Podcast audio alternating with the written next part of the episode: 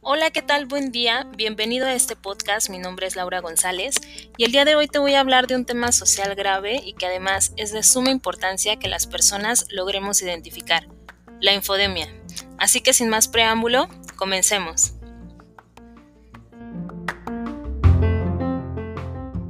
Nuevamente bienvenido. Quiero compartir contigo esta información que quizás ya has escuchado en algún sitio y espero que te ayude a entender mejor cómo sucede este fenómeno si no has escuchado del tema, quédate porque te va a interesar.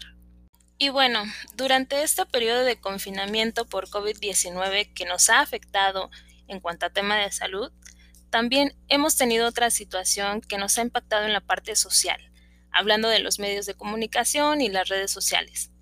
Para empezar, debemos definir lo que es la infodemia, que es un término que está utilizando la Organización Mundial de la Salud para referirse a esta sobreabundancia de, información.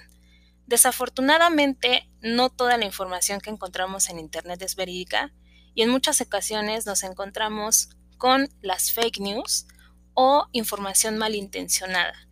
Y su propagación hoy en día es mucho más rápida debido al uso de las redes sociales como lo son Facebook, WhatsApp, Twitter, YouTube, Instagram. Como tal, la infodemia o las fake news no es un fenómeno nuevo, sin embargo, a través de estas redes sociales se pueden propagar con una mayor amplitud en varios lugares y de forma simultánea. En ese sentido, con la propagación de rumores sobre COVID-19, las únicas que resultan beneficiadas son justamente las plataformas digitales, porque recordemos que cuando hablamos de infodemia estamos hablando también de empresas transnacionales. Durante la pandemia hubo un incremento en las ganancias de empresas como Google, Facebook o Amazon. Por ejemplo, durante el primer trimestre de 2020, Facebook tuvo ganancias por alrededor de 5 millones de dólares. Google tuvo más de 6 millones de dólares de ganancias y YouTube, que pertenece a este gigante tecnológico, generó un crecimiento del 52% más que en el primer trimestre de 2019. Entonces, como les comentaba, en las redes sociales se ve más marcada la tendencia hacia las noticias falsas, versiones alteradas o videos truqueados para el caso de YouTube. Y las personas empezaron a usar más las redes sociales durante este periodo. Pero el problema de la infodemia no es solo la generación de rumores y teorías de conspiración, sino que además es la rapidez con la que se transmiten de persona a persona lo que está empeorando la situación. Tan es así que incluso se puede decir que esta es una nueva epidemia. La alta velocidad a la que se realiza la propagación de rumores se intensifica con el uso del algoritmo.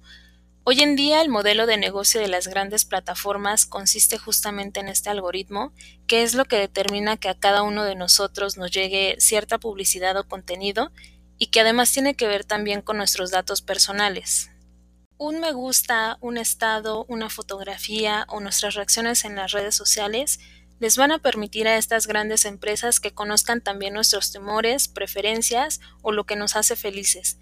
Pero hago un especial énfasis en nuestros miedos porque es justo de ahí que a los usuarios nos ofrecen información manipulada a la cual somos vulnerables y en la cual podemos llegar a creer o a compartir. Lo vimos, por ejemplo, en WhatsApp a inicios de la pandemia, en donde se enviaron una serie de audios en los que una persona decía que la Secretaría de Marina iba a rociar el virus por vía aérea y que todo era con la finalidad de disminuir la población mundial.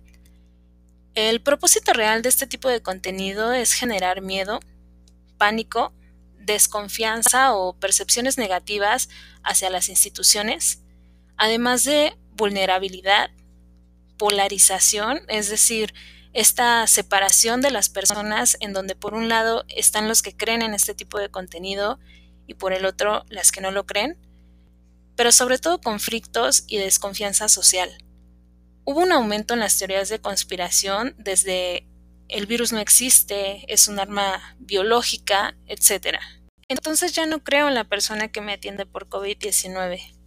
¿Cuántos ataques hacia el personal médico se reportaron al inicio de la pandemia?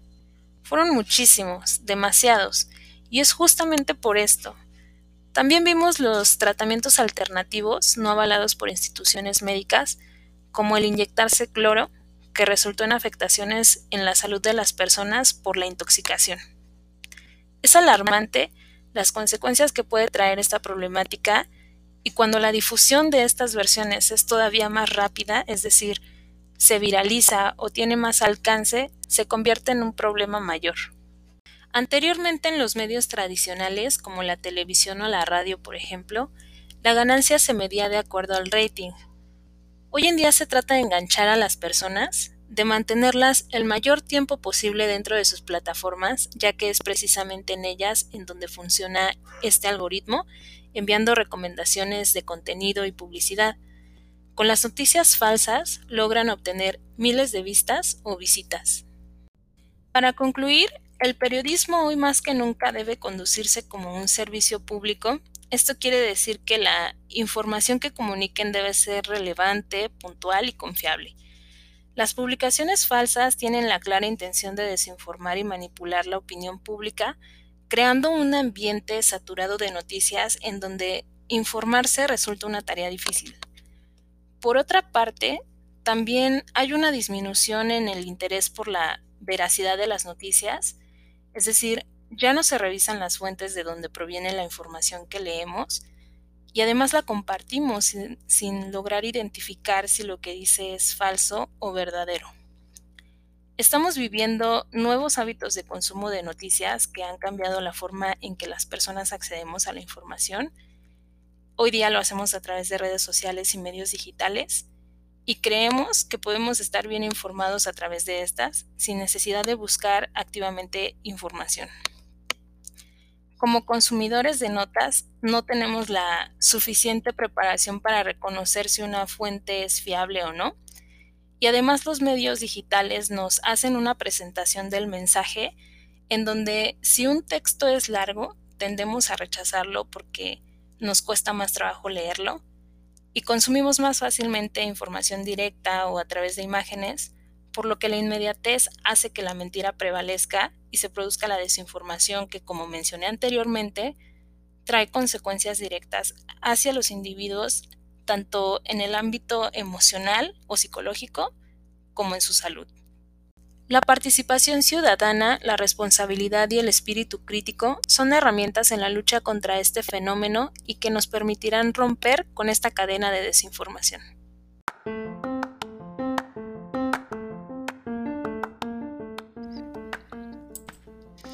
Y bien, hemos llegado al final de este podcast. Gracias por haberme escuchado el día de hoy. Si quieres aprender más acerca de este tema tan interesante, te invito a ver dos documentales en Netflix, Nada es privado y El dilema de las redes sociales. Mi nombre es Laura González, que tengas un buen día. Hasta luego.